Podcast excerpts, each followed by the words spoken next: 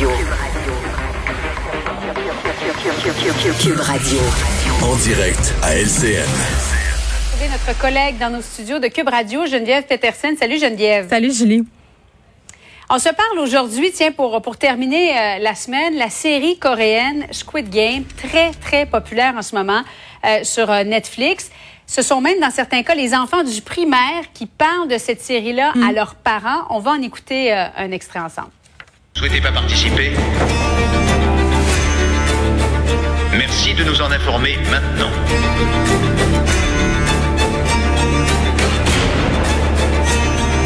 Un, deux, trois, soleil.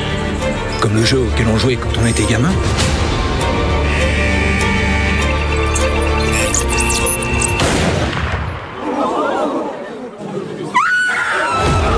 OK. Alors, lorsqu'on regarde la bande-annonce, Geneviève, c'est assez violent, merci. Toi, je sais que tu l'as écouté. Bon, explique-nous, c'est quoi cette série-là?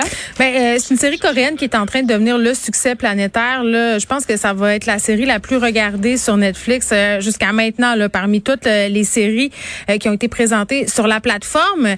c'est une série, en fait, où c'est des gens qui ont des problèmes. en général, ils sont soit en phase terminale, mais surtout, ils ont des problèmes financiers et on les amène dans un centre de jeu pour jouer à des jeux classiques de l'enfance, 1, 2, 3 soleil. mais au lieu d'être éliminé, euh, comme on était dans la cour de récréation, là, tu t'en allais sur le côté puis t'attendais la prochaine partie, ben t'es exécuté. C'est violent c'est graphique, c'est sanglant. Et, je, je, je, tiens à le dire, là, c'est pas juste violent. On voit du sang, il y a beaucoup de sang, il y a même un petit côté gore. Donc, évidemment, ce n'est pas une série qui s'adresse aux enfants, c'est une série qui a été conçue pour les adultes. Mais moi, euh, ça s'est rendu chez nous.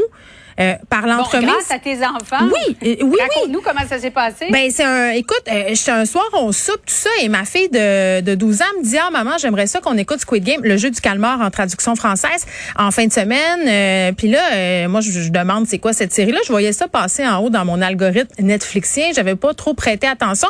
Mon fils de 6 ans, Julie 6 ans, me dit ben oui, maman, moi, euh, je connais ça, Squid Game. Évidemment, mon fils de 6 ans n'a pas été en hein? contact avec ça. C'est, il regarde des, des YouTubers jouer à Roblox et finalement, il parle de cette série-là, donc c'est devenu dans son langage.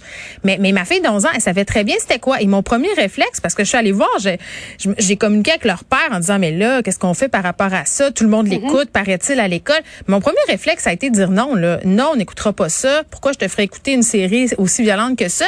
Et après ça, je me suis posé la question, je me suis dit, est-ce que c'est mieux que ma fille entende parler de Squid Game dans la cour de récréation, parce que là, il y a des enfants qui jouent à Squid Game. il y a des... en cachette. Oui, ils l'écoutent en cachette, des enfants qui veulent se déguiser en ça à l'Halloween, alors qu'il y a du contenu violent. Là, moi, il y a des profs qui m'écrivent depuis ce matin par rapport à ma chronique dans le Journal de Montréal et qui sont un peu abasourdis de voir qu'on est en train de paniquer avec cette série-là, alors qu'il y a des enfants qui sont enfermés dans leur chambre à la journée longue, sans supervision, avec une connexion Internet, et qui voient des contenus euh, autant, sinon plus violents que ce qui est présenté dans la série. Il y a des contenus qui sont vraiment beaucoup plus violents. Il y a des cinémas... Oui, parce que là, on le répète, c'est une série, donc c'est de la fiction. Mais, ben toi, c'est de la fiction. décidé de l'écouter avec ta fille. oui, moi, j'ai pris... Euh, après, après les scènes violentes, tu, tu, en parles avec elle? Ben moi, j'ai pris euh, la décision. Évidemment, jamais je ne ferai écouter une série comme ça à un enfant de 7-8 ans. Puis il faut, faut y aller avec son enfant aussi. Là. Je pense que le parent est le plus à même de juger de la capacité de son enfant à regarder. Mhm. Il y en a qui sont plus impressionnables que d'autres, même s'ils ont 12, 13, 14 ans. Ma fille est habituée, est habituée de regarder des choses avec moi. C'est une activité qu'on a toutes les deux. Donc oui, on s'assoit, on regarde. Et vraiment, après le premier épisode, je me suis retournée vers elle puis j'ai dit, mais... Euh, est-ce que tu trouves ça divertissant, cette violence-là? Qu'est-ce que ça te fait euh, de voir ça? Puis on en a parlé, puis on a parlé aussi de la violence, parce que c'est une métaphore un peu de la violence de notre système, du plus fort versus le plus faible. Ce qu'on est prêt à faire aussi quand on est poussé dans nos derniers retranchements. Donc, ça a donné lieu à toutes sortes de discussions philosophiques. Oui, oui, philosophiques.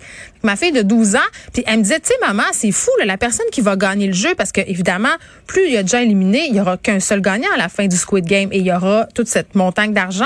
Mais à quel prix? Tu sais, ma fille me disait, mais comment il va se sentir ou elle va se sentir le gagnant mm. euh, après avoir joué à ce jeu-là? Donc, je pense que c'est une occasion en or pour parler à nos enfants justement de l'injustice, de notre capacité d'empathie. Je trouve pas qu'il y a d'abord et avant tout un côté pervers parce que la prémisse c'est un jeu d'enfant alors que c'est une folie meurtrière finalement. Ben en même temps, j'ai envie de te dire que c'est juste la récupération cinématographique des morts symboliques qui ont lieu chaque jour dans nos cours de récréation là.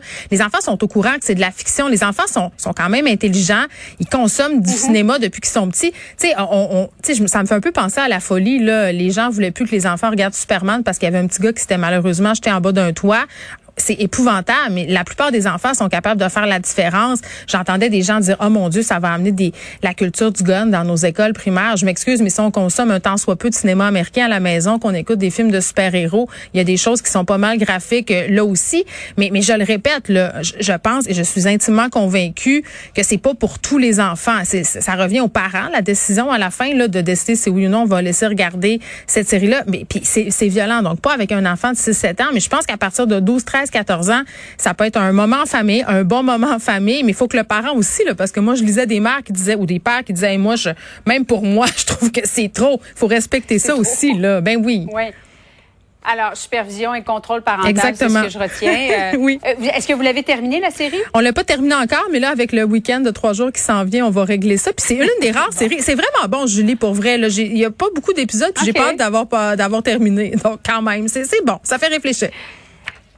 Euh, bon, à suivre. Merci beaucoup, Geneviève. Bye bye. bon après-midi à toi. Bon, euh, bon long week-end.